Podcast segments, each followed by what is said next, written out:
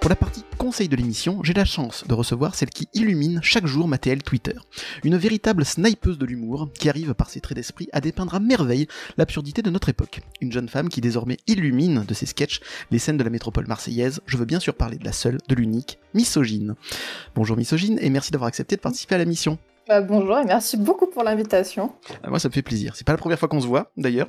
On avait déjà participé à Blind Best deux fois, d'ailleurs, de, de l'ami euh, Julien Badakino. Donc, justement, on va en parler de ça un peu tout à l'heure. Donc voilà, je suis content de t'avoir dans l'émission. Et donc, de quelle œuvre vas-tu nous parler, du coup?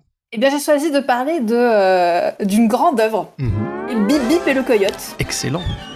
Excellent. D'ailleurs, on en avait un peu parlé déjà avec le papa de sa cartoon, euh, Philippe Dana, lors du précédent Noël de Des Coins Stables, où il avait, il était venu aussi pour parler de son livre euh, euh, Au pays des toons, qui était très très très intéressant sur la création des dessins animés aux États-Unis et toute l'évolution qui en a découlé. Et donc voilà, je vous conseille, je me fais un peu mon autopub, je suis désolé. T'as raison, t'as raison. que si ça vous intéresse ce sujet, allez écouter Philippe Dana dans Des Coins Stables, c'était passionnant. Donc voilà, donc Bip Bip et le Coyote. Pourquoi ce à choix? Et ben justement parce que sa cartoon et Philippe Dana, c'est toute mon enfance. hein. Moi, j'ai vraiment Mm. grandi avec les cartoons et j'avais une préférence pour Bip et le Coyote, Mm. qui est pour moi euh, le cartoon euh, Emblématique. voilà, vraiment.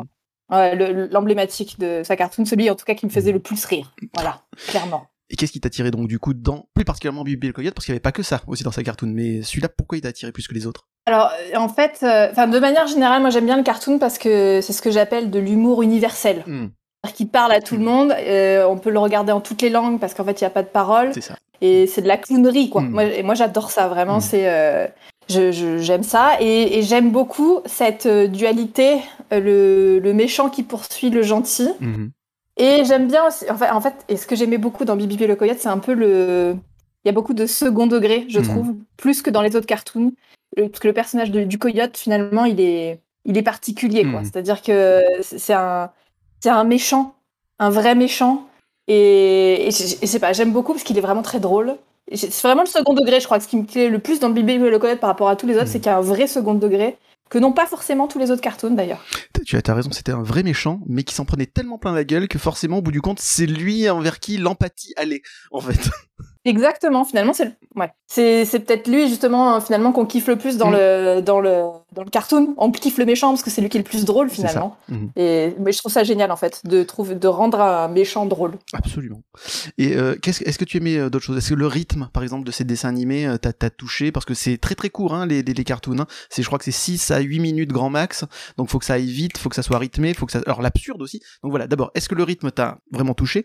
Et est-ce que le côté vraiment absurde aussi, c'est ce qui te faisait le plus rire à l'époque Et même aujourd'hui, d'ailleurs Ouais, alors bah le rythme oui. Enfin moi tout ce qui est euh, des sketchs très courts. Et d'ailleurs c'est très avant-gardiste parce Mm. qu'aujourd'hui on regarde ce qui cartonne sur euh, internet. Mhm. C'est les mini vidéos de quelques secondes sur TikTok etc. Et les, les cartoons c'est vraiment euh, bah, l'ancêtre de ça et c'était Mhm. très visionnaire à l'époque.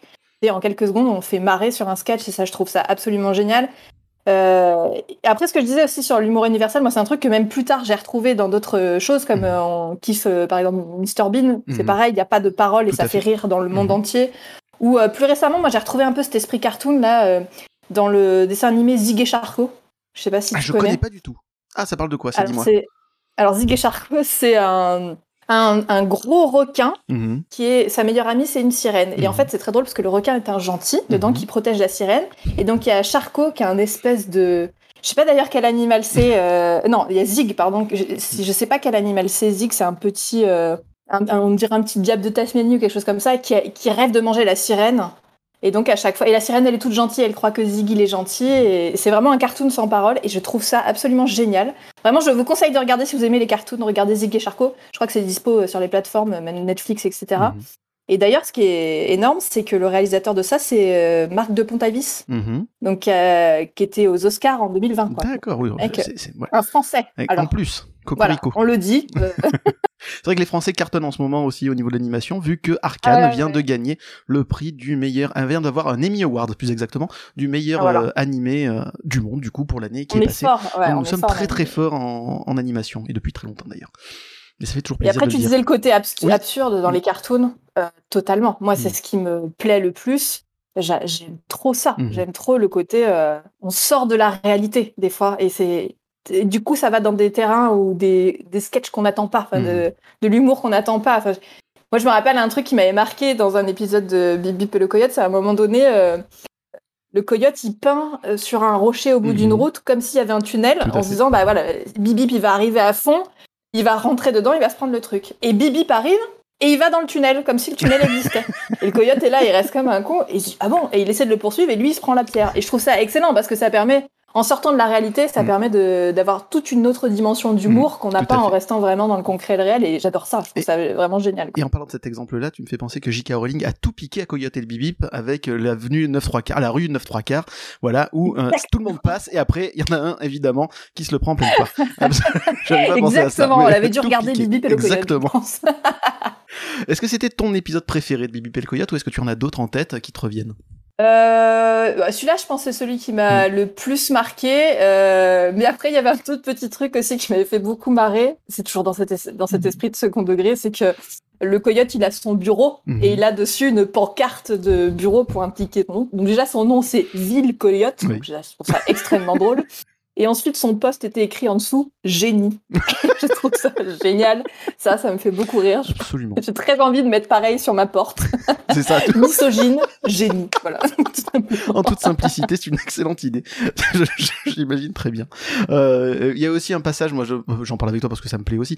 Il y avait aussi un passage où il était au bord du gouffre avec une avancée euh, de trucs et il fait il fait tout pour casser son petit morceau de truc pour il va se casser la figure, on sait que ça va se passer, mais lui il continue, il continue, il continue, et il tombe évidemment comme c'est attendu, et il fait cette tête là avec ensuite le cou qui s'allonge énormément quand il tombe. Ah, c'est c'est toujours un grand moment.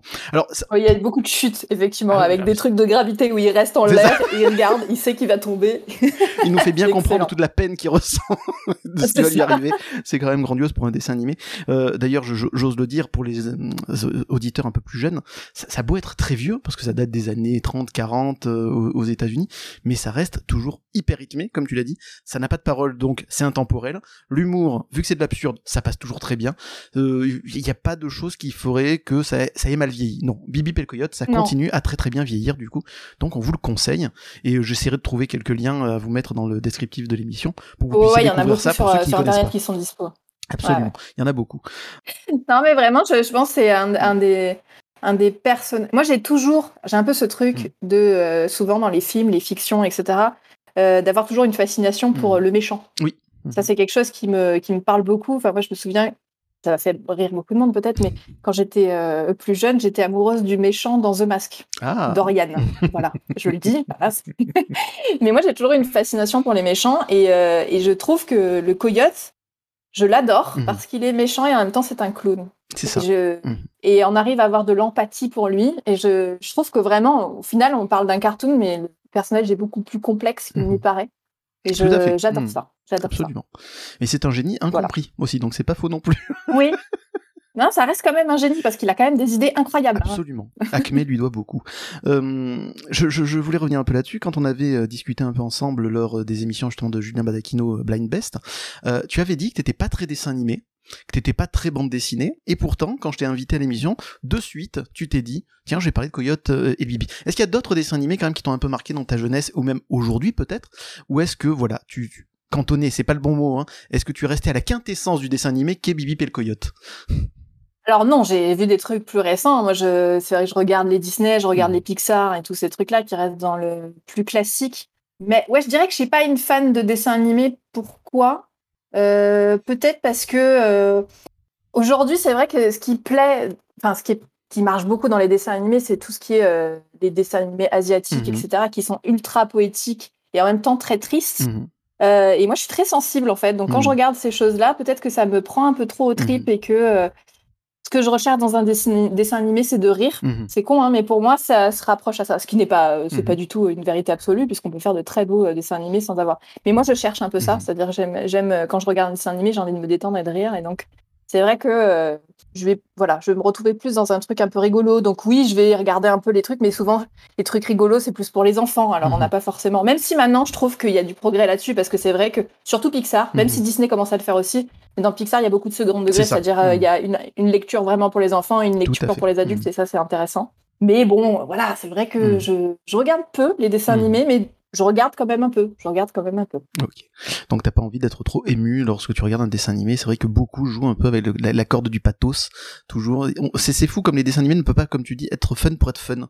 Les, les, les films d'animation en tout cas. Il y en a pas un. Il faut toujours qu'il y ait une morale. Il faut toujours que ah oui, il y, ait un ah. petit un traumatisme, etc. pour rendre en fait pour donner plus de chair au personnage. Alors que parfois c'est pas la peine. Ils peuvent être juste fun pour être fun, raconter une histoire drôle pour être drôle. Mais ouais, toujours l'impression qu'il faut un peu faire pleurer dans les chaumières pour être sérieux, pour être pris au sérieux. C'est ça. Moi, j'ai un peu du mal avec ça, même dans les mm. Disney. Hein, euh, moi, à chaque fois que Mufasa euh, mort, mort dans le Roi Lion, je suis obligée de zapper la scène. Mhm. Là-haut, je regarde jamais le début parce que moi, tout ça, ça me. C'est ça. Je dis, mais moi, j'ai envie de regarder un truc pour me détendre. Mhm. Et, c'est hardcore. Il y a même mhm. des, des, sujets. Par exemple, j'ai vu. Euh, comment il s'appelle? Que je l'ai vu. Alors, il est magnifique. Ah, il est super. Mais c'est super triste. C'est ça. Euh, il y a aussi le truc avec les petits personnages là dans la tête, vice versa. Ouais, vice versa. Bah, lui, alors lui, je trouve très triste. Donc il y a beaucoup de films comme ça. Même Coco, hein, il est très beau ce film. Et, ça ah, parle je me suis de la mort. De le regarder celui-là. Arrêtez, s'il vous plaît.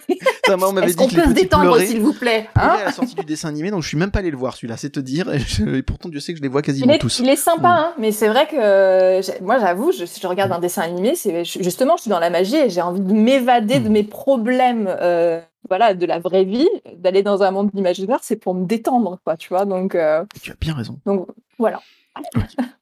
Ben, merci Misochine pour ce conseil, mais on ne va pas se quitter comme ça. Euh, comme je le disais dans l'introduction, cela fait un, an maintenant que tu t'es lancé dans l'aventure du One Woman Show.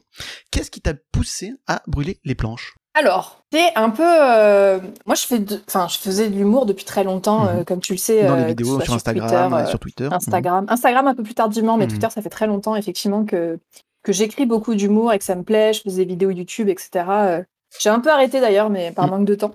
Euh, mais voilà, l'humour est toujours été quelque chose qui a été très présent dans ma vie depuis toujours. Mm-hmm. Je suis le bout en train du groupe. voilà, j'ai toujours été, c'est mon rôle. Et c'est là-dedans que, mm. que je me reconnais bien. Et, et faire de l'humour sur scène, ça a toujours été un petit truc dans ma tête où je me disais un jour je ferai ça.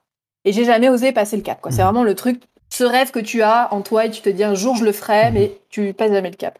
Sans crainte un peu... Sans avoir peur justement du public, etc. Sans aucune crainte Alors moi, j'ai pas ce truc de d'avoir peur de monter sur scène ou de parler devant des mhm. gens. J'ai cette chance. Génial. Je... Ah oui, ça veut pas dire que je stresse pas ou quoi, comme n'importe qui je stresse. Mais, évidemment. Mhm. mais c'est pas un blocage pour moi. J'ai toujours eu l'habitude de parler devant du monde. J'ai voilà, j'ai fait du théâtre pendant des années. Euh, voilà, j'ai voilà, j'ai déjà fait de la scène, donc et puis j'ai eu l'habitude même dans mon dans mes anciens postes euh, professionnel de, devoir tenir, voilà, de parler devant des gens, etc. Donc, c'est pas un truc qui, qui pour moi, euh, est C'est hmm. plus le truc de se dire, quand, quand tu fais de l'humour, tu écris ton propre texte, tu vas sur hmm. scène et il faut que les gens y rigolent. Et ça, c'est autre chose. Hmm. Parce que quand on est, quand on fait des vidéos chez soi ou qu'on écrit sur, euh, sur Twitter, tu vois pas euh, les La gens. réaction. Ils rigolent, tu le sais, tu le sais ou tu le sais pas. Bon, en l'occurrence, moi, c'est vrai que ça, ça, ça, marche très bien sur Internet, mais sais pas pareil que de se confronter en réel aux gens. Et puis entre écrire et interpréter, il y a quand même un énorme gap. Et donc c'était un truc que j'avais dans ma tête et je franchissais pas vraiment le cap. Voilà, je me dis oh, ben, je suis dans le confort de mon chez moi et puis euh, ça marche bien sur internet, ben, je vais rester sur internet. Et puis en fait euh, quand il y a eu le Covid, mm-hmm. euh, moi je suis un peu partie en mode extrême, en mode ben, en fait je peux mourir en sortant de chez moi là. Mm-hmm. et ça m'a fait un déclic. Je me suis dit non non mais attends, peut mourir demain, c'est con, alors qu'on peut mourir en se faisant écraser par une voiture. mais moi, il a fallu une pandémie pour que je me rende compte de ça. oui, une pandémie mondiale. C'est même pas à ton quartier, c'était quand même mondial. Ah là, tu t'es dit, allez, maintenant, c'est le moment d'y aller, quoi. Allez, faut. si s'il y a un moment à le faire, c'est maintenant. Ok. Voilà. Et là, dès que tout a réouvert, je me suis dit, hmm. non, j'y vais, euh, je, je, vais le faire. Et, euh, et, je me suis inscrit à des cours de stand-up. Hmm. C'est comme ça que j'ai commencé et que ça m'a permis de passer le cap. Et pas mal, que je conseille d'ailleurs, s'il y a des gens qui veulent mhm. se lancer dans le stand-up, euh, etc., je vous conseille de passer soit par des cours s'il y en a, parce que je sais qu'il y en a de plus en plus, mhm. soit au moins de lire des livres, parce qu'en fait, le stand-up, c'est une vraie discipline avec, euh, avec des codes, des règles. Mhm. Et ça permet aussi que le jour où vous lanciez euh, la première fois sur votre scène, vous n'arriviez pas en faisant un beat total. C'est-à-dire que vous avez déjà travaillé en cours, vous avez déjà testé devant d'autres élèves, et vous, vous, êtes un peu plus sûr d'y aller, et, et, du coup, vous allez plus prendre de plaisir. C'est un conseil que, que je peux donner, c'est ça. Si vous avez vu le euh. film The Joker, justement, pour ce grand moment de malaise pendant le film, voilà, où il fait son sketch et personne ne rigole, etc. Voilà, c'est ce qu'on peut ressentir, c'est très très bien fait dans ce film, voilà. C'est ça. Après, je pense que tout humoriste a déjà vécu des bides, mais je pense que le stand-up aujourd'hui, et, grâce au confinement d'ailleurs, hein, puisque mhm. pendant le confinement, euh, sur les plateformes de streaming, il y a eu énormément de vues mhm. sur des spectacles de stand-up et d'humour, et mhm. du coup, c'est devenu très populaire. Et, c'est génial hein, d'ailleurs, parce que du coup, ça permet aujourd'hui qu'on peut faire plein d'événements et avoir du monde qui vient parce que ça les intéresse. Euh, et du coup, ça, voilà, ça a permis qu'aujourd'hui, il y a de plus en plus d'endroits où on peut prendre des cours de stand-up. Euh, après, il, il, existe aussi des ouvrages. Si vous pas de, si pas de cours autour de vous, je vous conseille par exemple le Comedy Bible euh, de Judy Carter, qui est un livre euh, voilà très bien avec dedans des exercices qui vous expliquent toutes les techniques. C'est hyper important, je trouve, parce que mhm. c'est une vraie discipline. Il y a une vraie technique d'écriture. C'est pas juste on arrive, euh, on dit ah, je fais une blague. Non, non, il y, a des codes quand même. Il y a mhm. une manière d'écrire des blagues, etc. Même si moi je me rends compte que sur Twitter, par exemple, on les utilise déjà. Déjà. Mhm. Ouais, en fait, instinctivement, il y a quand même des codes qui se mettent en place et qui se font. Donc c'est vrai que moi, quand je suis arrivée en cours, j'avais une vraie facilité pour ça, c'est-à-dire que j'avais déjà l'habitude d'écrire et d'écrire mhm. tous les jours. C'est un peu le principe. Quand tu fais du stand-up, tu as un carnet sur toi et t'écris tout le mhm. temps. Dès que tu penses à un truc, t'écris. Moi, c'est ce que je faisais, mais avec Twitter. C'est-à-dire dès que j'avais mhm. un truc, hop, j'écrivais sur Twitter. Bon. Euh, du coup, ça me permet d'avoir déjà, d'avoir déjà d'avance une, une, discipline là-dessus. mais, fait. mais voilà, un petit conseil que je donne, c'est ça. Voilà. C'est rigolo parce que c'est le même conseil que euh, donnent les dessinateurs. C'est euh, si tu veux réussir, il ben, faut bosser tous les jours, tous les jours, tous les jours, tous les jours, ne jamais t'arrêter. Euh, vraiment, sauf si t'es malade, etc. En crever, mais sinon toujours dessiner. C'est comme ça que tu vas apprendre le mieux à améliorer ton art. Donc c'est la même chose. Donc du coup pour l'humour, pour les sketchs du, du one man show, du, du, du stand-up, mais de, je suppose d'ailleurs que c'est la même chose pour l'écriture et pour, pour, pour toutes les choses. Toujours travailler, être toujours concentré là-dessus et la moindre idée qui vient la noter parce que justement ça pourrait être pour un sketch plus tard, peut-être pas sur le moment, mais t'as une idée, peut-être que tu retravailleras plus tard, en tout cas, ça, que, que ça germe dans ton esprit, c'est ça? Exactement, c'est exactement hmm. ça. Ouais, Non, mais après, je pense que dans toute discipline, hein, le travail, c'est hmm. hyper important. Hein. Il faut pas croire qu'on euh, arrive sur, euh, sur scène, on fait des vannes comme ça. Non, non c'est des heures et des heures de travail derrière. Entre chaque scène, on retravaille et on réalise. Ça semble naturel, mais c'est énormément de boulot. Hmm. C'est énormément de travail, Et justement, quand tu as écrit un, sketch, que tu le passes justement pendant ton, stand-up, euh, tu as vu qu'il y a certaines choses qui ont marché, et d'autres qui n'ont pas marché. Donc tu vas les rebosser derrière pour retenter ensuite pour voir si ça va mieux fonctionner. Si voilà, est-ce que tu, tu fais ça du coup?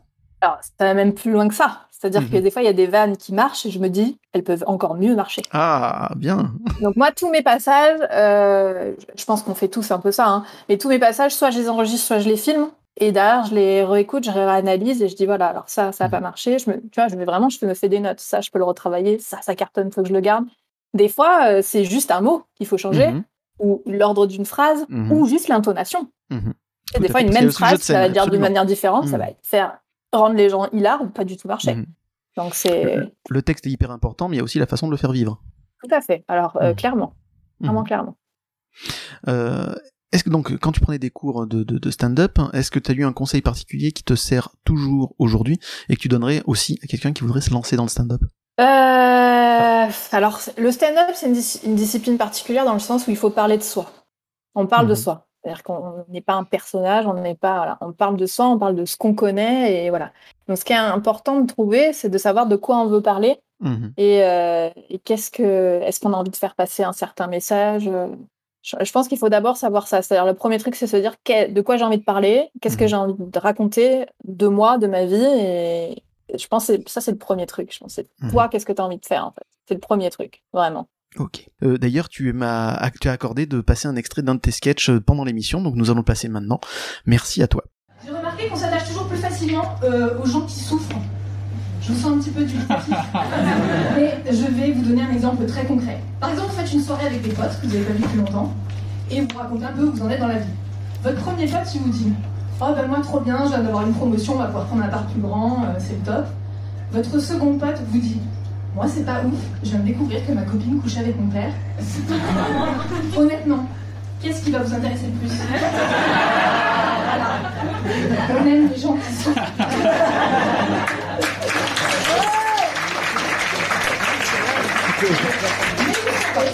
Les riches aussi euh, pas plus tard que il y a quelques mois, euh, je faisais des petites courses tranquilles. Je voulais m'acheter un truc vite fait à grignoter. Donc j'étais au rayon foie gras. J'étais tranquille comme ça, et vient vers moi une personne euh, visiblement issue de la communauté hippie. Hein.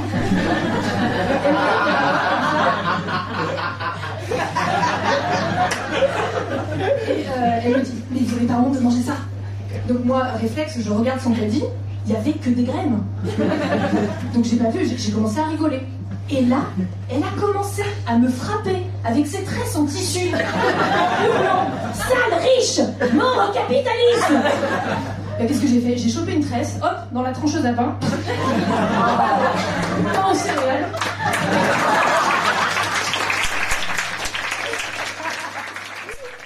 Ouais, c'était un sketch de misogyne.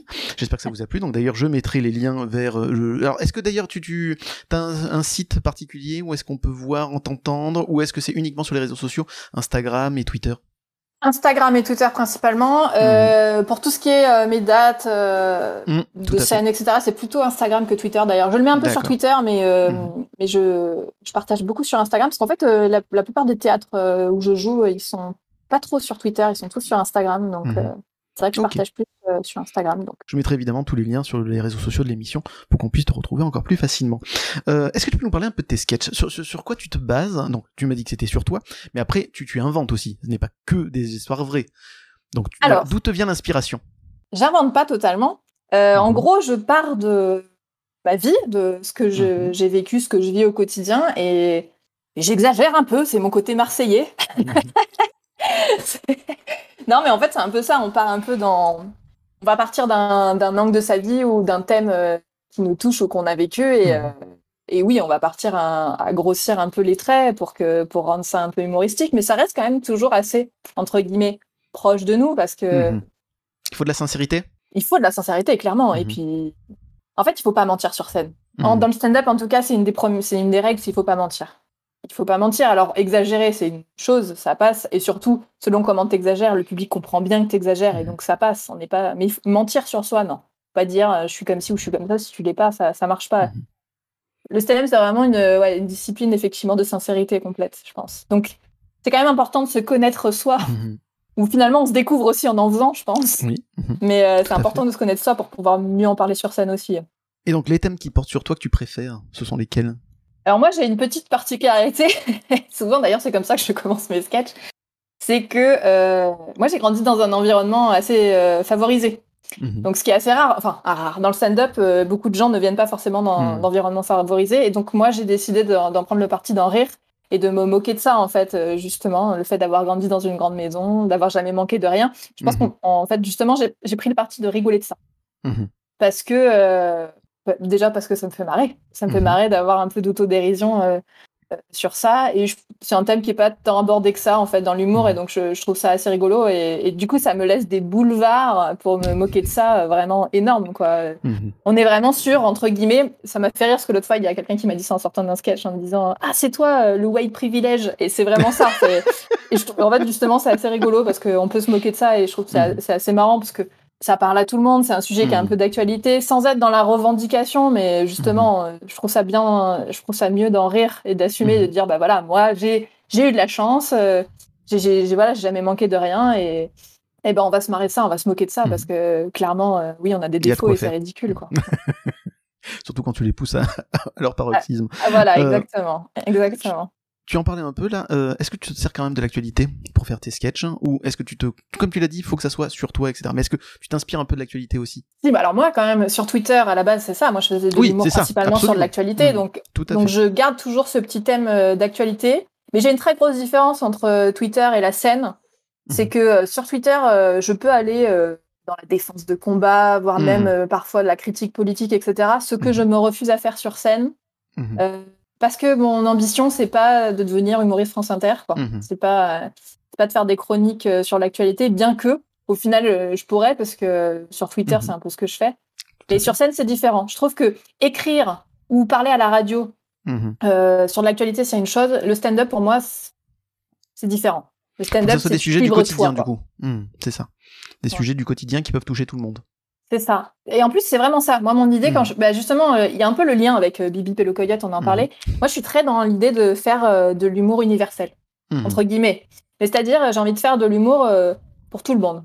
Je suis pas sur scène. hein. En tout cas, j'entends. Je, je sais que sur Twitter, des fois, je, je peux être des fois un peu. voilà, et, et ça me plaît aussi. Mais sur scène, je me dis, les gens, ils viennent me voir, ils s'assoient, j'ai envie qu'ils passent un beau moment. Suis- voilà, c'est un truc. Moi, mon ambition, c'est de faire rire le plus grand nombre. Voilà. C'est vraiment ça, quand je suis sur scène, je me dis, j'ai envie de faire marrer. Donc, je vais pas trop sur des sujets ultra clivants ou sur scène en tout cas c'est pas mon c'est pas mon c'est pas mon créneau quoi. Moi je suis mmh plus là-dessus. Donc forcément parfois l'actualité euh, vient se mettre au milieu. Mmh parce que euh, des fois c'est bien trop tentant de ne pas faire un rebond sur l'actualité quand il y a quelque chose qui colle mmh avec l'univers. Donc ça c'est ça c'est clair. Mais euh, surtout ouais sur scène ce qui m'inspire vraiment c'est plutôt ma vie mon entourage ou mes expériences personnelles voilà je dirais et ouais, et, je dis, et sur Internet, par contre, c'est clairement l'actualité qui, qui m'inspire de, de, fou. Mais j'aime bien, en fait, justement, avoir deux, deux univers complètement différents parce que ça me permet que toutes mes vannes que j'ai sur l'actualité, hop, je les balance sur Internet. Mm. Et en même temps, toutes les vannes que j'ai sur ma vie et moi, hop, je les fais sur scène. Tu vois, ça me permet vraiment et ça te fait de, de pas mélanger les Voilà, c'est ça. Mm-hmm. Exactement. Donc, tu fais rire de toi et sans stigmatiser les autres. Ça, c'est pas si commun que ça, en fait. Alors, j'essaye de pas stigmatiser mm. les autres. Euh, c'est pas facile? Ouais. non, non, non, si, si. Vraiment, j'essaye de pas stigmatiser les autres. J'ai, euh, c'est un peu un truc. Euh, on est. alors, les gens diront, diront oui, on peut plus rire de tout, etc. Mais hmm. moi, je j'essaye quand même de me dire, j'ai pas envie que pour faire mal les gens, de blesser des gens. Ça me, hmm. ça me gêne un peu. Alors, il y aura toujours quelqu'un hein, pour se sentir offensé par quoi que ce soit. Tu peux pas plaire à tout le monde, mais enfin, j'essaye de, effectivement de ne pas stigmatiser, de pas stigmatiser les gens, de pas. J'essaie de par mon humour de pas blesser des gens. Voilà, ça c'est un mmh. truc pour moi qui est hyper important. Je te dis là, mon but, moi, c'est que les gens ils se marrent. Voilà. Mmh. Je suis pas là pour dénoncer, je suis pas là.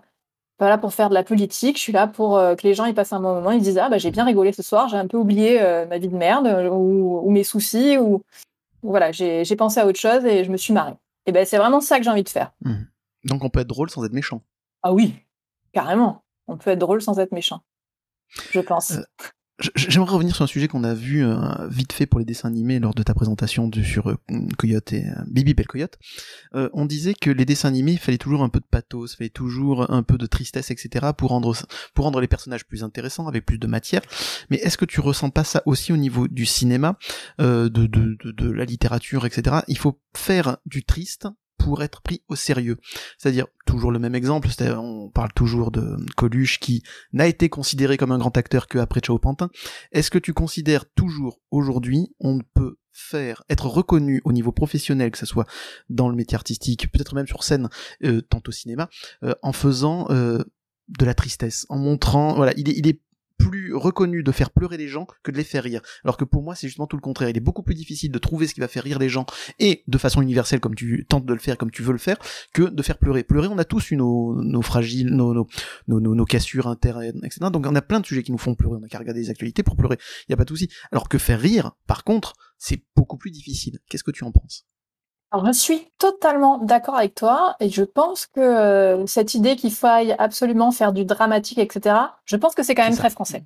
Mmh je pense que, voilà, euh, on est un peu dans le cliché, mais quand on dit cinéma français, on pense drame. On est mmh. très là-dedans, c'est-à-dire que nous, il faut, euh, il faut de la souffrance, il faut mmh de la tristesse. Effectivement, pour, il y a une espèce de définition de l'art qui est comme ça que moi, je suis pas du tout. Les Américains d'ailleurs l'ont un, peu mieux compris que nous là-dessus, c'est-à-dire mmh. que eux, ils ont des, des, des, stars qui ne font absolument ou des films qui cartonnent et qui sont absolument pas tristes, très très forts en comédie.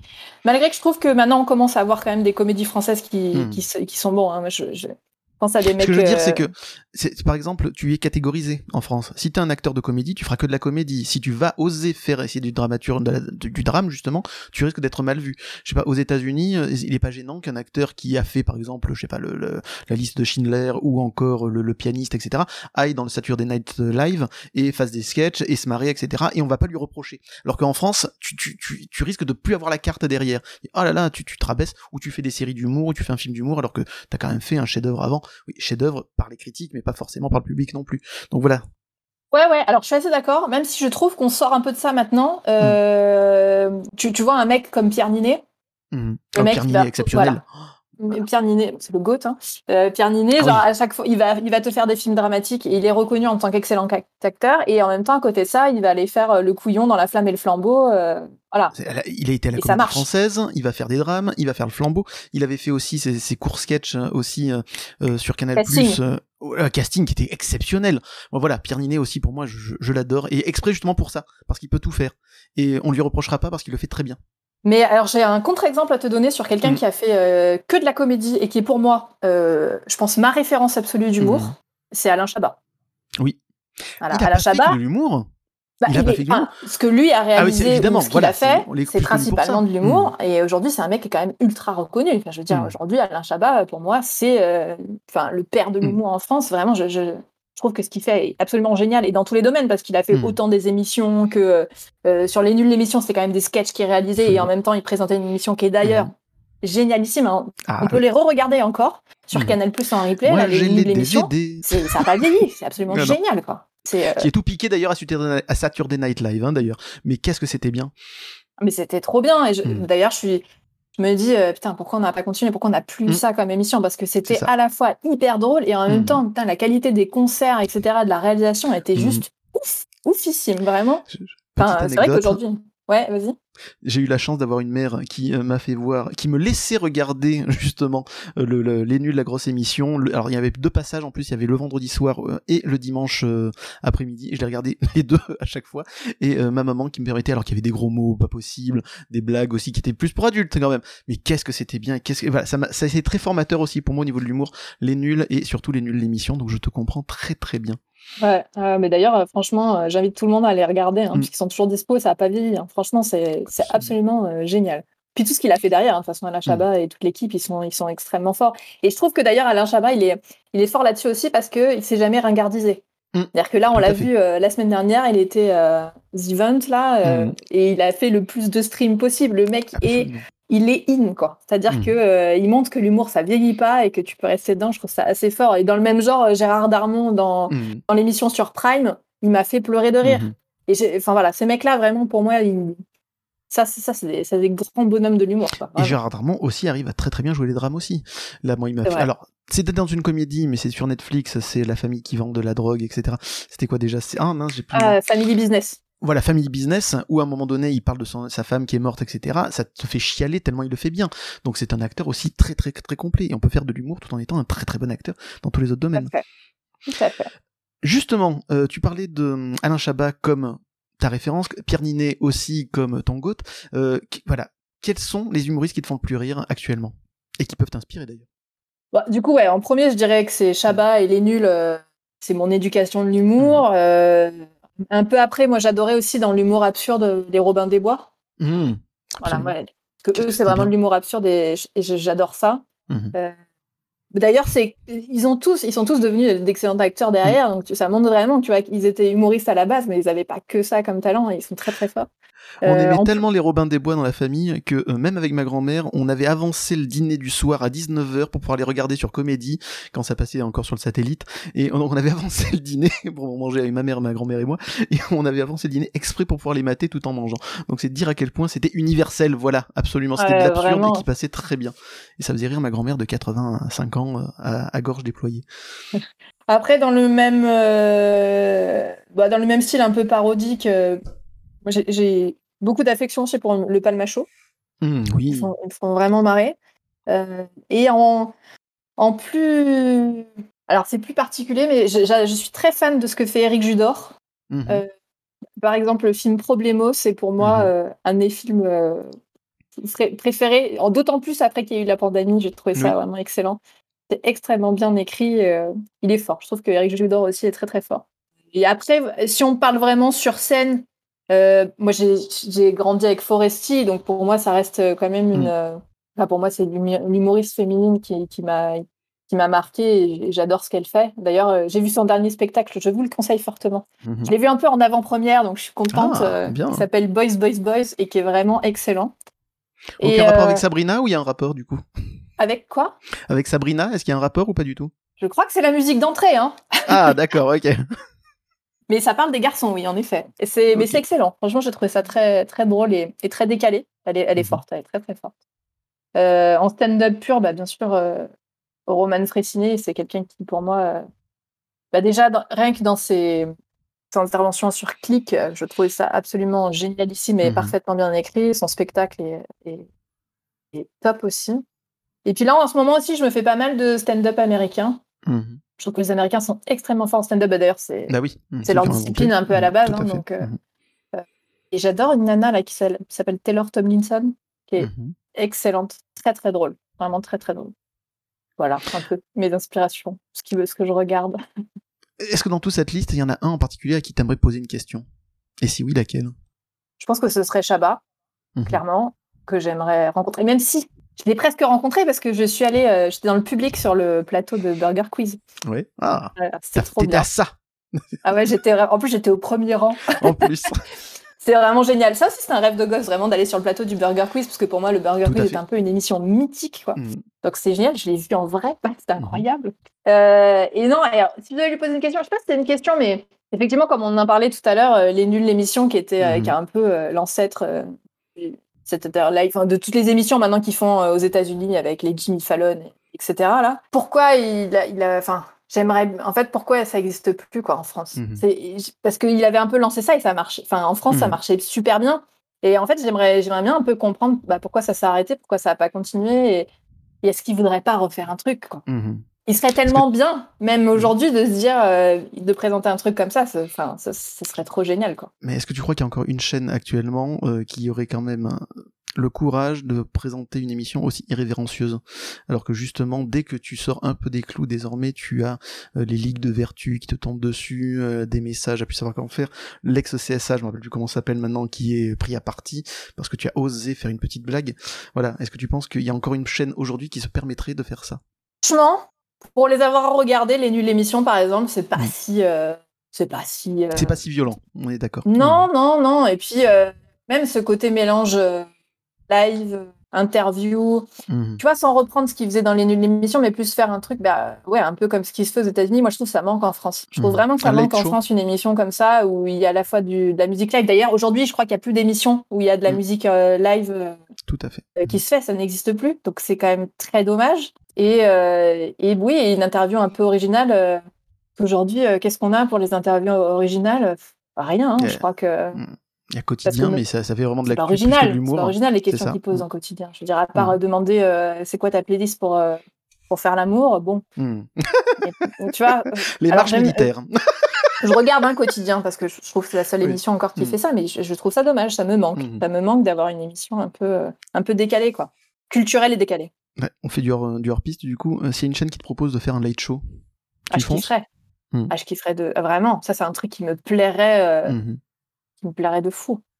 Enfin ouais, moi je, je suis entre deux générations, mais je, pense que la télé, elle a encore de l'avenir quoi. Je, mmh je, suis très internet. Je suis toujours euh, aujourd'hui sur internet, mais je, pense quand même que sur sur la télé, tu peux encore faire beaucoup de choses et et je pense qu'il y a la place pour beaucoup de choses, parce que aujourd'hui, ça manque vraiment de mmh. programmes un peu originaux. Et la preuve est quand tu arrives à ressortir des trucs un peu originaux comme La Flamme et le Flambeau, mmh. euh, ça a cartonné. Mmh. Et ça cartonne chez toutes les générations. Donc je pense qu'on peut encore euh, faire des choses avec euh, à la télé. Et qu'est-ce qui. Une idée comme ça, peut-être que toi tu, tu en serais capable. Qu'est-ce qui t'empêcherait de faire ça sur Twitch? Tu as les connaissances techniques pour la vidéo, tu as des idées, tu as, tu fais des interviews aussi de ton côté, on en parlera plus tard certainement. Ouais. Donc, qu'est-ce qui t'empêcherait de lancer ça sur Twitch? Rien. Parce que maintenant, rien, rien n'empêche maintenant de faire de la télévision, en fait. À part être sur le, canal herzien, enfin maintenant TNT, euh, rien ne t'empêche de créer ça.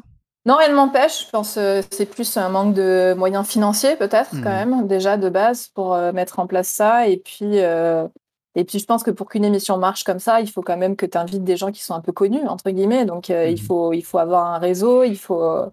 Moi, j'ai bien réussi à avoir misogyne, tu peux avoir un Chapin, il n'y a pas de souci. ouais, voilà, non, mais c'est bien ce que je dis. Moi, ma hauteur, je suis pas, je connais pas encore. Euh, enfin, ouais, j'ai pas un réseau, euh, j'ai pas un réseau de fou. Mais sur le principe, tu as raison. Après, euh, mm. tu vois, moi, Twitch, j'avoue que c'est peut-être le réseau que je pratique le moins. J'ai déjà mm-hmm. regardé, j'ai déjà participé à, des petits trucs, mais c'est pas. Je suis pas, je suis pas une spécialiste, mais oui, tu as raison. Sur le principe, on, on, pourrait tout à fait faire une émission comme ça sur Twitch. On pourrait, tout à fait. D'ailleurs, bah, du coup, je cherche des sponsors euh, pour monter une émission sur Twitch, euh, voilà, qui serait euh, non pas le Jimmy Fallon Show, mais le Misogyne Show. Ah mais, Donc n'hésitez pas à me contacter. Je suis tout à fait disponible et open pour faire ce genre de projet. Bien chiche. Je mettrai, je, mettrai ton lien, euh, donc Twitter pour te contacter. Tes DM sont ouverts, je pense, donc il n'y a pas de souci. les DM sont ouverts, que ce soit sur Instagram ou sur Twitter. N'hésitez pas. Euh, vous pouvez également me joindre par mail à misogyne.com. Non, misogyne.gmail.com. Allez-y, euh, joignez-moi. Je suis ouverte. D'ailleurs, il ne me reste plus que 50 jours de chômage, donc n'hésitez pas à me contacter. absolument. Et ton, euh, qu'on appelle ça déjà, ton MySpace fonctionne toujours ou c'est Non, mais je, Je dois bien avoir un skyblock qui traîne. hein. Mon Dieu, Internet n'oublie rien, c'est triste. Euh, mais ça serait donc, est-ce que faire de la télévision pour toi, ça serait un, un but? Grave, grave, grave, grave, ouais. Franchement, la télé, c'est un truc qui me plairait beaucoup. euh, Ouais, vraiment. Mm. Vraiment, j'ai- j'aimerais trop. Bah, parce que, effectivement, quand- comme on en a parlé, euh, tout ce qui est ref et par lesquels j'ai grandi, c'est des trucs de la télé. Donc, pour moi, c'est un peu. euh, c'est un lieu d'expression qui est. Et surtout d'audience qui est énorme parce que Mm. sur Internet, on fait des choses. euh, Tu peux être le plus drôle du monde. Si l'algo, il te calcule pas, il te calcule pas. Tu vois ce que je veux dire? Tu peux Mm. faire des trucs qui sont extrêmement drôles. euh, Ou des gens qui découvrent des vidéos que j'ai sorties il y a deux ans et qui me disent Ah, mais c'est hilarant euh, Pourquoi je l'avais jamais vu? Alors que c'est des gens qui me suivent, tu vois. Ils Mm. avaient En jamais plus, vu ça. Donc tu te dis, ouais, en fait, sur Internet, tu dépends un peu de l'algo, tu dépends de, de plein de choses qui sont pas forcément euh, justes, entre guillemets, où tu te dis, bon, enfin, les gens te disent que t'es drôle, mais il n'y a pas beaucoup de gens qui t'ont vu, Mhm. en fait. Donc, alors que la télé, ça te donne quand même une audience qui est tout de suite euh, mieux, quoi. Ça te permet Mhm. vraiment de, de pouvoir partager. euh, mm. ouais, je pense que ça n'empêche pas des, des, des gens d'être connus grâce à YouTube, justement, euh, les Erator, les d'autres hyper connus, sans être des influenceurs d'ailleurs, qui font, qui produisent des, des, des émissions et des choses comme ça et qui sont reconnus pour leur travail. Mais oui, oui, la télévision, quand même, ça pose encore une personne professionnellement. C'est clair. Et puis même euh, les influenceurs, que ce soit sur, euh, sur YouTube ou les autres réseaux, il y a, il y a plein de questions de timing. Aujourd'hui, on disait Mhm. sur YouTube, euh, aujourd'hui, tu ouvres un compte YouTube pour le faire grossir, c'est Ah c'est oui. devenu quasiment impossible parce que les c'est bouché. hein. Mm, mm, tout Donc, euh, c'est ce que je te dis, quand tu dépends de l'algo, c'est un peu ça, quoi. Que, tout à fait. malheureusement, euh, Revenons un peu donc euh, à tes premiers pas sur la scène. Qu'est-ce qu'on ressent la première fois où on met un pied sur la scène devant un public? Tu as dit que tu, tu craignais pas. Justement, t'avais pas peur d'être devant du public, mais qu'est-ce qu'on ressent quand même quand c'est la première fois que tu vas présenter ton sketch devant plusieurs personnes? Alors, clairement, euh, c'est une sensation d'être nu hein, devant des gens. clairement. En fait, moi, il y a un mélange. et même si j'ai pas peur de parler devant les gens, tu as un mélange de stress quand même, parce que tu vas présenter euh, ton propre texte. C'est pas comme si tu vas sur scène, tu vas Mm. chanter une chanson ou tu vas interpréter une pièce de théâtre ou machin. Non, non, là, tu vas interpréter tes propres vannes. Il y a un double enjeu, c'est-à-dire ne pas oublier son propre texte et que Mhm. ça fasse rire les ça. gens. Donc ça, c'est très particulier. Et surtout que du coup, comme je disais, on parle de nous, donc vraiment on se livre. quoi. C'est comme si tu allais chez, chez un psy, mais en fait, tu as 100 psys devant toi. Quoi. C'est- Donc c'est particulier. Et il y a un mélange quand même d'excitation. Et, euh, et je, je pense que ce qui est le plus, le plus fou, c'est quand tu reçois ton premier rire. Tu vois, tu fais ta Mhm. vanne, ça marche. Putain, là, ça- tu, tu te dis, putain, euh, ce que j'ai écrit est drôle. Et Mhm. tu le vois tout de suite. Et c'est un, c'est une sensation qui est, qui est incroyable. Et en même temps, c'est très, très court. Mhm. Et c'est ce que je dis à chaque fois quand je, je coach un peu mes, Mhm. mes, mes camarades de stand-up ou quand on a fait nos premières scènes ensemble, etc. Il y en Mhm. a qui étaient vraiment paralysés par le stress de parler devant les gens et c'est ce que je peux tout à fait comprendre. Et moi, ce que je leur disais à chaque fois, je je dis, tu te rends compte, c'est hyper court. C'est un kiff immense. Juste dis-toi, t'as que 5 minutes, profite de tes 5 minutes. C'est ça. Qu'en fait, ça va passer super vite et tu vas ressortir, tu vas dire, oh, c'est passé super vite. Donc en fait, moi, il y avait vraiment cette idée de me dire, quand tu es sur scène, profites-en et prends tout ce qu'il y a à prendre parce que c'est vraiment euh, un shot d'adrénaline de fou, Mhm. quoi, vraiment. Tu sors, tu te sens vidé et en même temps, c'était trop bien et tu as envie d'y retourner. Enfin, c'est, il y a vraiment ce petit côté, c'est absolument génial. Je trouve que c'est un peu le truc de saute dans le vide. J'ai fait Mhm. mon. Tu vois, tu fais ton euh, du, du l'élastique, tu sautes cette sensation de waouh, Mhm. c'est génial, et après c'est fini et tu te dis putain, la sensation au moment T, elle était vraiment vraiment Et t'as envie d'y retourner. Ouais, et t'as envie de dire. Donc c'est une drogue du coup. Ça devient une drogue. Ça devient une drogue, clairement. ouais, ça devient une drogue. C'est sur scène, le public, euh, c'est d'entendre des rires. Tout, je, je trouve ça, Mhm. c'est génial. Je trouve ça vraiment génial. Euh, tu m'as dit que ça faisait euh, pas mal de temps déjà depuis cet été que t'avais pas fait de scène. Du coup, ça te manque? Ouais, là j'ai fait un break de plus d'un mois, mais j'ai repris Mhm. là, ça y est. Ah, ça y est, t'as repris. repris, un- ouais, j'ai repris Mhm. euh, la semaine dernière. J'ai fait ma scène de rentrée. Euh, ouais, mais ça m'a fait un bien fou en fait, euh, parce que euh, avant les vacances, j'ai enchaîné euh, énormément de scènes. J'ai fait un Mhm. festival, euh, donc vraiment ça, tu t'es à mille à l'heure de partout et justement tu profites moins. Tu vois, c'est un peu ce côté Ah oui. de D'accord. je Mhm. profite moins et t'es tellement en train de faire des scènes que t'as moins l'esprit ouvert pour écrire. Donc, je, ça fait du bien de faire un break. Et de, quand tu reviens, t'es là et tu euh, re- J'ai toujours pris du plaisir. J'abuse Mhm. parce que je dis tu reprends du plaisir, c'est faux. Mais c'est que, franchement, des fois, ça fait du bien de faire un Mhm. petit break et quand tu reviens, t'es trop content. Là, c'était vraiment ça. En plus, euh, j'ai vraiment fait un break d'un mois où j'ai tout posé. J'ai même pas écrit, j'ai fait exprès Hmm. de pas Oui, écrire. voilà, oui. De te déconnecter Ouais. complètement. Hmm. Ouais, j'ai fait une déconnexion complète. Je suis partie à la montagne et, et j'ai mangé du fromage et du saucisson pendant un mois. Ça, ce sont de bonnes vacances. Euh, Et donc, bien. de, de cette période-là euh, où tu n'as pas arrêté d'être sur scène, euh, tu sais maintenant ce que tu vas encore améliorer dans tes sketchs pour la rentrée? À fait. Est-ce que tu as déjà commencé? Euh. Est-ce que c'est déjà fait? Est-ce que c'est encore toujours en, rodage, du coup? Alors, je suis- euh, on est toujours en permanence en Mm. rodage, euh, puisqu'on fait tout le temps des sketchs, comme je disais, en plus on réécrit souvent, etc. Mais euh, ouais, ouais, en fait, le, là, le fait d'avoir pris du recul, euh, je me suis dit aussi, en fait, en, en rentrant, j'ai fait un break et je suis rentrée avant ma scène, là, et puis je me suis re-regardé des sketchs que j'avais faits. Et c'est là aussi où j'ai regardé pas mal de stand-up américain aussi, où j'ai lu pas mal de bouquins et et ouais, ça m'a permis un peu de recentrer, parce que des fois on part un peu dans tous les sens. Mhm. Et là, Bon, même si moi j'ai toujours gardé à peu près la même ligne de conduite, mais dans ta tête, tu dis j'ai envie de faire ça, j'ai envie de faire ça, j'ai envie de... Et en fait, tu re-regardes et tu dis non, non, là, ce que j'aime bien faire, c'est ça, ce qui me va bien, c'est ça, ce que les gens aiment bien. Parce qu'il y a un peu ce côté aussi, tu as envie de faire des trucs que les gens ils aiment bien. Mhm. Con, Eh oui. mais c'est un- a un peu le truc. euh, Les gens qui disent non, moi je fais que pour moi. Si les gens aiment bien, tant mieux. S'ils aiment pas, tant pis. Je suis pas comme ça. Oui, oui. c'est ça. Moi, je dis la même chose. En fait, j'en crois pas une seconde. Je crois pas mais bon. Moi, je vais être complètement honnête. On a envie que les gens ils aiment bien quand même. Donc on fait quand même des choses qui font plaisir aux gens. Quand on bosse autant euh, sur quelque chose, etc., on est content que ça plaise quand même. mais voilà, on est quand même content que ça plaise. Donc il y a un peu ce truc. Ouais, j'ai regardé, voilà, j'ai fait, j'ai fait pas mal, et puis je suis, je suis revenue là, j'étais regonflée à bloc. Euh, et ma première scène s'est très bien passée. D'ailleurs, c'était très cool. Ah, cool. Voilà. Et tu, tu sens que tu t'es amélioré au fil du temps, justement? Ah oui, oui, oui, Mhm. quand même. Bah carrément. Au début, t'es là, tu tâtonnes, tu tentes des trucs. Et puis là, euh, plus ça va, plus t'es es à l'aise sur ce que tu veux faire. euh. Et tu sais là où ça va faire rire. Ouais, oui, et puis ouais, ouais, bah, vraiment. Quand j'écris un texte, je... enfin, je vais même te dire, quand j'écris un texte, moi je les écris vraiment. Mhm. Je j'écris pas juste les idées, j'écris toutes les phrases complètes. Et dans, tu Comme regardes moi, mes mes textes, hein. interviews. voilà. et ben, tu regardes mes textes, t'as, euh, je saute une ligne à chaque fois qu'il est censé y avoir un rire. Tu sais, Mhm. genre, tout Tu est. sais. C'est très calculé, c'est très calculé. Mhm. Franchement, c'est très calculé. Mais ça, au début, tu pensais que les gens allaient rire à ce moment-là. Maintenant, tu le sais. Ouais, ou j'espère. Hmm, voilà. Dans, dans maintenant, j'ai j'ai mes trucs sûrs, donc je sais que peu importe où je le joue devant n'importe quel public, les gens vont rigoler. Ça, je les ai. Et puis quand on rajoute des nouvelles, là tu dis, j'espère que là ils vont rigoler. tu vas et tu dis, allez, on y va, on va le tenter. C'est ça. Euh, quelle est la place d'improvisation hein, quand on est sur scène? Alors dans le stand-up, il y a quand même euh, une part d'improvisation qui, est qui importante parce que justement c'est ce qu'on dit dans le stand-up, il y a ce qu'on appelle le, le quatrième mur avec le public. Où en fait tu parles au public, le public peut intervenir, parfois tu peux lui poser des questions. Euh, moi je, je pense que c'est euh, d'ailleurs la partie où j'ai besoin de plus de progresser, je pense dans l'improvisation. Je ne m'interdis pas d'ailleurs de faire quelques stages d'improvisation euh, cette année parce que c'est pas la partie dans laquelle je suis le plus à l'aise, même si, Mhm.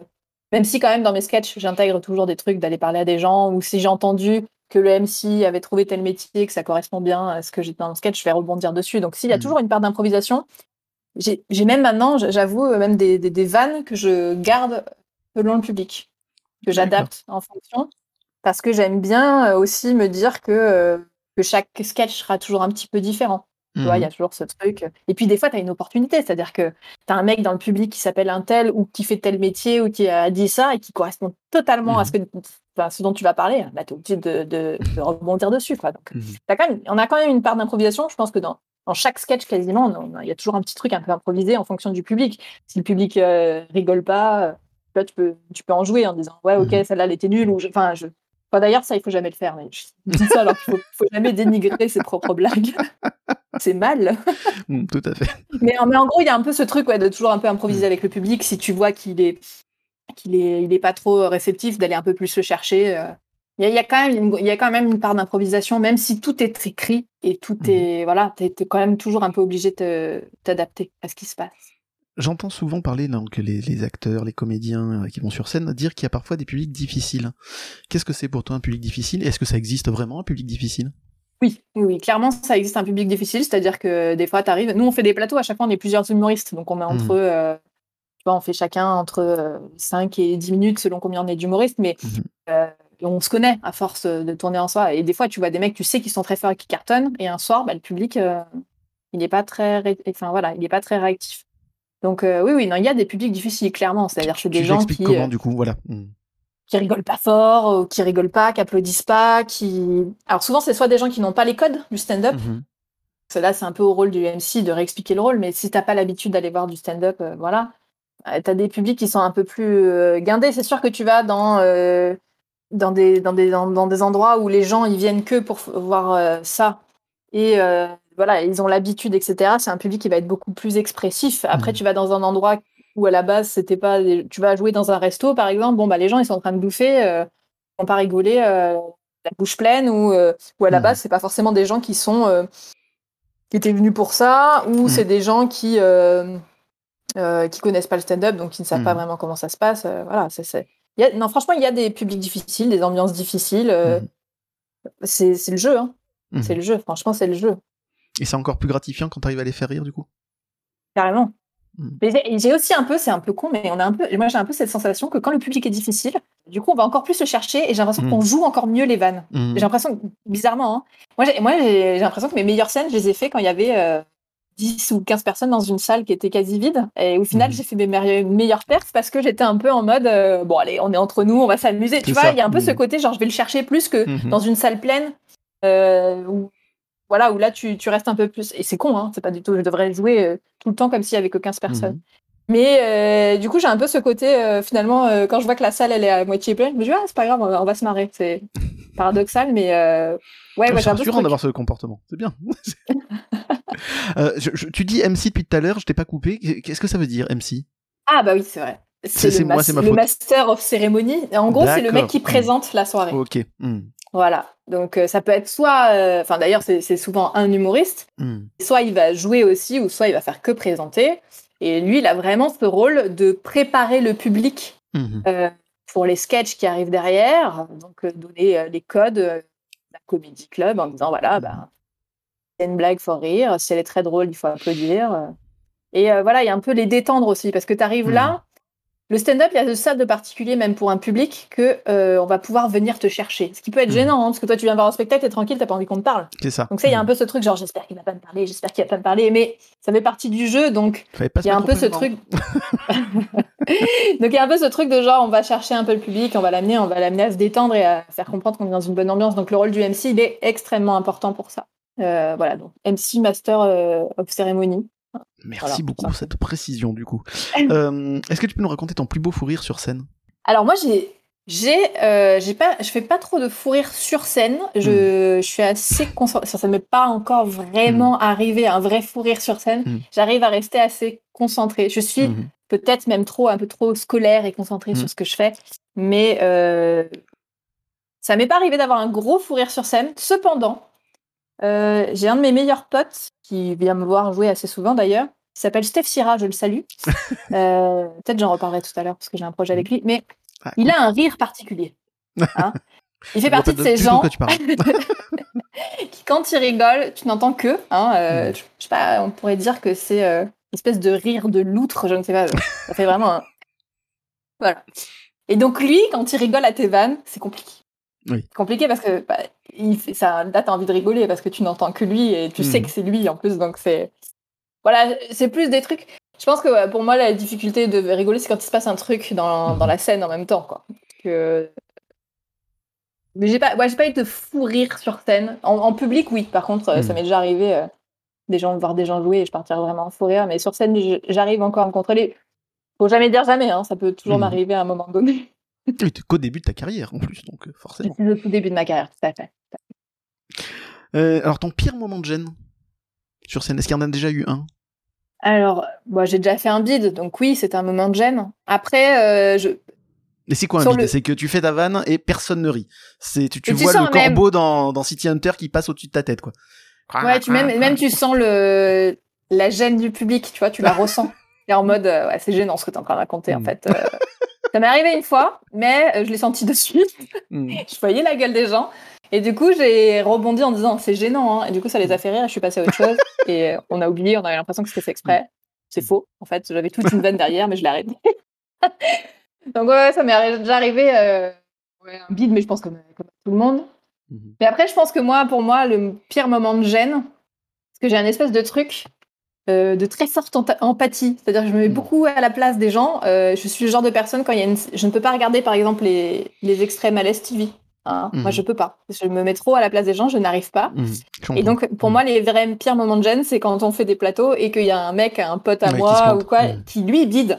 Et, euh, et là, moi, je suis trop mal. Et je dis, et là, je peux pas le regarder. Genre, là, je suis vraiment, ça me met dans un mal fou. Je, je peux pas. Je Alors que si moi, Mhm. je bide, j'arriverai à m'en sortir. C'est paradoxalement, tu vois, je suis là, bon, bah, c'est pas grave, j'ai bidé, tu vois. Mais pour les autres, j'arrive pas. Je comprends. Euh, quel a été le plus beau compliment artistique qu'on a pu te faire pour l'instant? Alors, en fait, il y en a, il y en a, il y en a plusieurs. Déjà, moi, quand à la fin d'une scène, quelqu'un vient me dire euh, tu me fais trop rire ou tu m'as fait trop rire ou c'était trop drôle, euh, déjà pour moi, c'est juste énorme. Je me dis euh, putain, c'est ouf. euh, quelqu'un me dit que je l'ai fait rire. C'est quand même le plus beau compliment, quoi qu'il arrive. Ouais, ouais. Bah, euh, faire rire, c'est un des plus beaux compliments. Je, je pourrais dire, enfin, tu vois, sur Internet, ça m'est arrivé plus encore que sur scène. C'est vrai que la scène, j'en fais depuis moins longtemps, mais déjà rien que quelqu'un qui vient me dire à la fin, tu- c'était trop drôle ce que t'as fait et tout, ça, voilà, ça me touche. Et ça m'arrive de plus en plus souvent, donc je suis super contente. Tant mieux. Après, ça, ce qu'on attend un peu, c'est la reconnaissance des, des mecs qui sont forts, etc. Enfin, C'est ça. je, Mhm. mais c'est plus sur Internet pour l'instant que j'ai ça. Enfin, je me souviens, je sais pas s'il y en a qui me suivent et qui ont déjà vu la parodie que j'avais fait de la musique de Juliette Armanet le dernier jour de disco. Euh, bon, bah, Juliette Armanet qui la repartage en disant qu'elle a rigolé, pour moi, ça c'est. Je me dis, voilà, je, je me suis moquée de ce qu'elle fait et elle en a ri. Donc, comme j'en reviens à ce que je disais toute seule tout à l'heure, je j'aime pas blesser les gens, mais là, pour le coup, je l'ai pas blessé, ça la fait rire. Pour moi, c'est. Si, euh, si je me rappelle bien du sketch, c'était tu disais Ah, c'est vraiment de la merde, etc. et après, au bout du compte, tu l'écoutes en boucle H24, tellement c'est bien et ça t'a plu. En gros, Et- c'est ça. En gros, c'est ça, voilà. Et ça, ça avait fait marrer. Donc, ça, j'ai trouvé ça très cool. Euh, un autre message, je l'ai screené. Euh, je pense qu'il n'est pas qu'il écoutera l'émission, mais euh, j'ai reçu un message de Thomas VDB. Mais bien sûr, Euh, l'émission, tu rigoles ou quoi? Je suis très connu, moi, sur France Inter. Ne sois pas mesquine. non, je rigole. Et Mais ben, même si je connais quelques personnes sur France Inter, quand même. mais en tout cas, un jour, Thomas VDB m'a envoyé un message euh, en écrivant juste Tu es très drôle, misogyne. Oh, et ça, bah, je dis me suis dit, putain, Ah je- oui. je c'est beau, tu vois, ça, je vais l'encadrer et tout ça. Mais euh, en, en vrai, je pense le, un des messages, j'en ai reçu plusieurs comme ça, mais un des messages qui m'a le plus touché et où je me suis dit, euh, c'est il y a quelques années déjà, où je me suis dit, ah, j'ai vraiment envie de faire de l'humour mon métier. Je pense Mm. que c'est un peu- ça a été un élément déclencheur. Mm. C'est que j'ai reçu un jour un message d'une personne qui était à l'hôpital, qui était euh, très malade, etc., et Mhm. qui me suivait euh, sur Twitter notamment, et qui m'a dit euh, Je t'envoie ce message juste pour te remercier parce qu'en Mhm. fait, euh, tu me fais rire et tu me permets de sortir de mon quotidien. Et en fait, je me rendais pas compte à cette époque-là de l'impact que tu peux avoir dans la vie des gens et qu'en fait, tu peux, entre guillemets, faire le bien, tu Mhm. vois. Et, et ça, pour moi, ça a été un déclic où je me suis dit Putain, mais en fait. euh, tu peux amener de la, entre guillemets, du bonheur dans la vie des gens en racontant des conneries. Mhm. C'est juste énorme. Et en fait, ce que tu fais, c'est pas juste toi, tu fais des vannes toute seule dans ta chambre. En fait, derrière, tu peux- ça peut être tout un truc hyper positif. Et je me suis dit, putain, mais c'est ça que je veux faire. Tu sais, il y a un peu ce truc de t'as envie de donner un sens à ce que tu fais, mais moi, c'est trop ça. C'est pour ça que je te dis, en fait, mon but aujourd'hui, c'est de me dire, j'ai envie de faire rire des gens. J'ai envie que les gens, ils oublient euh, leurs problèmes, qu'ils viennent, ils se marrent. C'est vraiment mon but, quoi. J'ai envie de me dire, euh, j'apporte du bonheur dans la vie des gens, ça, en toute euh, modestie, parce que j'apporte pas vraiment du bonheur. Je veux dire, je fais deux vannes et voilà, mais si quelque part ça peut aider des gens à se sentir mieux pendant ne serait-ce que cinq minutes, bah putain, tout est gagné, quoi. Pour moi, c'est la Mhm. plus belle des récompenses, quoi. Je me dis, euh, ce que je fais sert à quelque chose, quoi. C'est un peu ça. Et ben, je pense que ça, c'est un. Pour moi, c'est un des, un- entre guillemets, un des plus beaux compliments, c'est genre, tu es utile. Tu vois, c'est un peu ça que ça veut dire derrière. C'est-à-dire, ce que tu fais est utile. Et ça, je- voilà. Pour moi, je pense que c'est ça le, le plus beau compliment qu'on puisse me faire. C'est très très beau. Je suis assez d'accord avec toi. Euh, où peut-on te voir prochainement? Est-ce que tu as déjà des dates de prévues du coup? Vu que tu as repris la semaine dernière, est-ce que tu as déjà tes dates en tête? Euh, oui, je... Bah, je joue demain soir, donc toujours à Marseille, à la Mhm. Casa Colorada. Mhm. Voilà. Après, je jouerai le 22 septembre à l'Art du Théâtre. Je fais la première partie euh, de deux personnes avec qui euh, j'ai pris des cours de stand-up qui s'appellent Ah. euh, Nico Duro et Lionel Malval et qui euh, montent leur premier spectacle où ils feront chacun 30 minutes de, de blagues. Mhm. Le spectacle s'appelle Perfectible. Euh, vous pouvez prendre dès à présent vos places sur le site de l'Art du Théâtre à Marseille. Mhm. Et donc le 22 septembre, je fais leur première partie. Euh, ça va être extrêmement drôle parce que vraiment, euh, ce sont deux personnes que j'apprécie particulièrement et qui sont extrêmement drôles. Donc je suis très fière de faire leur première partie Mhm. le 22 septembre. Et euh, voilà, pour l'instant, je, vais faire un truc aussi pour le Octobre Rose euh, Génial. octobre. Enfin voilà, j'ai plusieurs dates. Ok. C'est mes dates ça. à court terme. Voilà. Mhm. À court terme. Tu ne fais pas que rire le public, tu ne fais pas que de la musique, tu, tu as une autre aussi activité professionnelle. Est-ce que tu peux un peu nous en parler? Euh, oui, alors pendant le confinement, j'ai monté un magazine en ligne qui s'appelle La Féministe.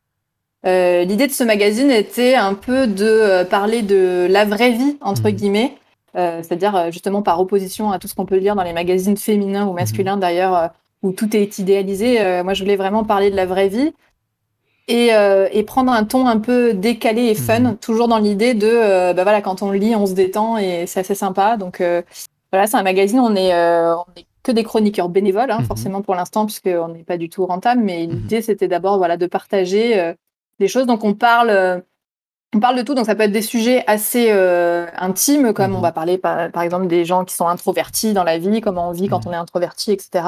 On parle aussi de culture, on a toute une rubrique culture, et l'idée c'était toujours de présenter ça sous un ton un peu décalé. Donc par exemple Mhm. sur la culture, on a une rubrique qui s'appelle euh, Il était une chanson où on a un de nos chroniqueurs qui va parler de l'histoire d'une chanson, comment elle a été créée, etc. Donc voilà, on, euh, voilà, c'est un magazine euh, en ligne qui s'appelle La Féministe, donc c'est laféministe.fr, vous pouvez aller voir.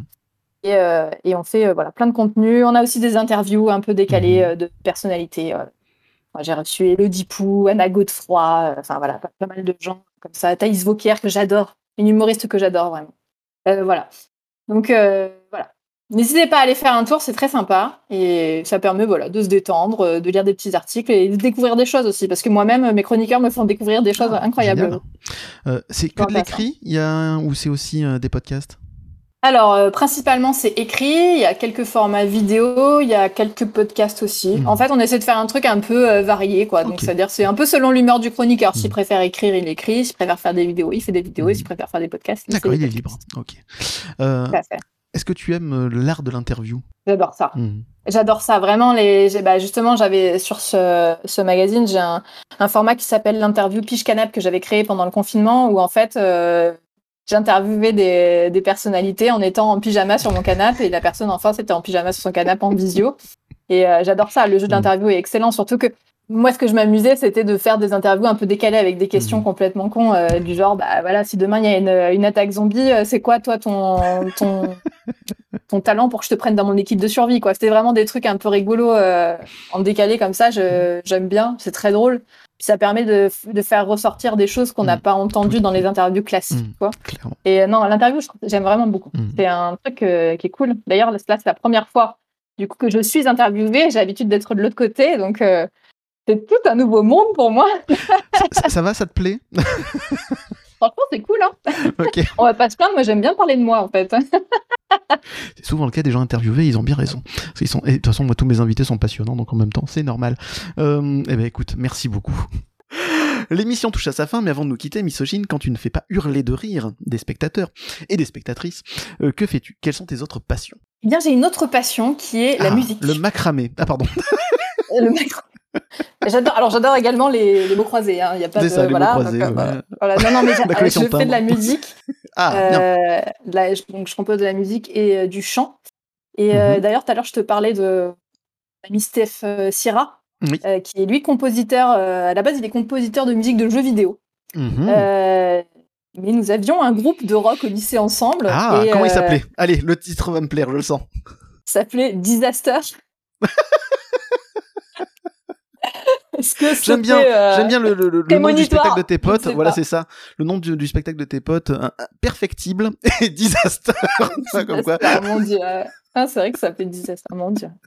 Euh, bref, donc du Oui. du coup, voilà. Et, euh, et ben, l'année dernière, on s'est marré, on a refait ensemble un projet musical où on avait fait une, une chanson de Noël parodique. Génial. D'ailleurs, vous pouvez aller voir le clip sur ma chaîne YouTube. euh, Bah, il tu est réalisé lien, je le mettrai. totalement en stop motion, en Playmobil. Mm. Oh. Je peux me dire que je, je me suis bien fait chier pour le faire. Et ça fait, euh, ça a fait 200 vues. Alors on est un peu triste. J'ai passé des heures pour 200 vues. Je, voilà. hein. Donc n'hésitez pas à les regarder juste pour me faire des vues. Ça me fait plaisir. euh. La chanson est rigolote, hein, cependant. En plus. Euh, et donc du coup, on s'est bien marré à refaire ça et on s'est dit tiens, si on se refaisait de la musique ensemble, mais cette fois de manière sérieuse. Et, euh, et euh, bah, on est en train d'enregistrer euh, des... un album et Mhm. normalement les premières chansons devraient sortir le mois prochain. Eh ben génial. Voilà. Euh, ça sera toujours sur YouTube, ça sera sur Deezer, Spotify. On sera, voilà, ou- c'est sur toutes les plateformes de streaming. Le- du coup, on a créé notre propre groupe qui s'appellera The Cryogene Project. Voilà. et, euh, voilà, donc ça va sortir là. C'est quel type de musique du coup? C'est un mélange de d'électro-pop, synth- euh, voilà. en fait, on ne s'est pas trop enfermé dans un style et je pense même que ça va être assez drôle parce que je pense que chacune des musiques aura un style un peu différent. Mhm. Voilà. Donc, Mais tu as écrit les textes, tu chantes, tu joues d'un Je- instrument aussi ou pas du tout? Je chante. euh, sur certains des morceaux, j'ai composé, mais Mhm. les instruments, c'est principalement euh, Steph qui, qui le fait. Euh, mais moi, je, ouais, je chante, j'écris et, et je compose aussi un peu. ouais. Compose un peu tous les instruments. hein. C'est quoi la musique euh, qu'écoute Misogyne la plupart du temps? Moi, je suis très fan de. Moi, je suis très fan de trip hop, euh, électro. euh, J'adore euh, Pulse, j'adore euh, Tico pour ceux qui connaissent, un peu plus underground. euh, voilà, moi j'aime bien les musiques un peu comme ça. euh, J'aime bien dire, voilà, mon style de musique, c'est des musiques que tu peux écouter à la fois quand tu fais l'amour ou quand tu es en dépression. Voilà, Mhm. c'est euh, voilà, ça définit mon style de musique. Et si tu tombes en dépression après avoir fait l'amour tout en écoutant musique, ça peut être intéressant pour un bon psy. Voilà, c'est à étudier. Eh bien écoute, merci encore Misogyne. Si vous ne connaissez pas encore Misogyne, foncez découvrir cette future grande du stand-up, vous ne le regretterez pas. Je le répète, je le répète, je mettrai évidemment tous les liens sur les réseaux sociaux de l'émission, ainsi que ses prochaines dates. Merci encore énormément d'être venu pour faire ton conseil dans euh, Des coins stables. C'était un plaisir et j'espère te revoir beaucoup. prochainement aussi dans l'émission pour parler Avec encore grand de tes projets et de dessins animés si t'en trouves un qui te plaît encore. Voilà, tiens. ça va, avec plaisir. Merci encore Misogyne. Merci beaucoup. On se donne rendez-vous prochainement avec de nouveaux invités. Et si ça vous a plu, abonnez-vous à notre podcast. Si c'est le cas, pensez à laisser des étoiles et des commentaires sur votre plateforme de podcast favorite. Ça me fera très plaisir et ça me motivera encore plus pour les prochaines émissions. Si vous voulez connaître les actualités de Décoinstabule, suivez-moi sur Instagram, Facebook et Twitter. À noter que ce podcast fait partie du collectif des podcasteurs d'histoire à bulles et d'imaginaire, composé de 7 autres émissions parlant de manga, comics et littérature. N'hésitez pas à venir les découvrir et à discuter avec nous de votre passion sur notre Discord. Générique et effets sonores David Rampillon, Jingle, Loulou, Boubou, Lily, Max. Présentation, réalisation et montage, moi-même, Aurélien. Je vous dis à bientôt pour un prochain épisode.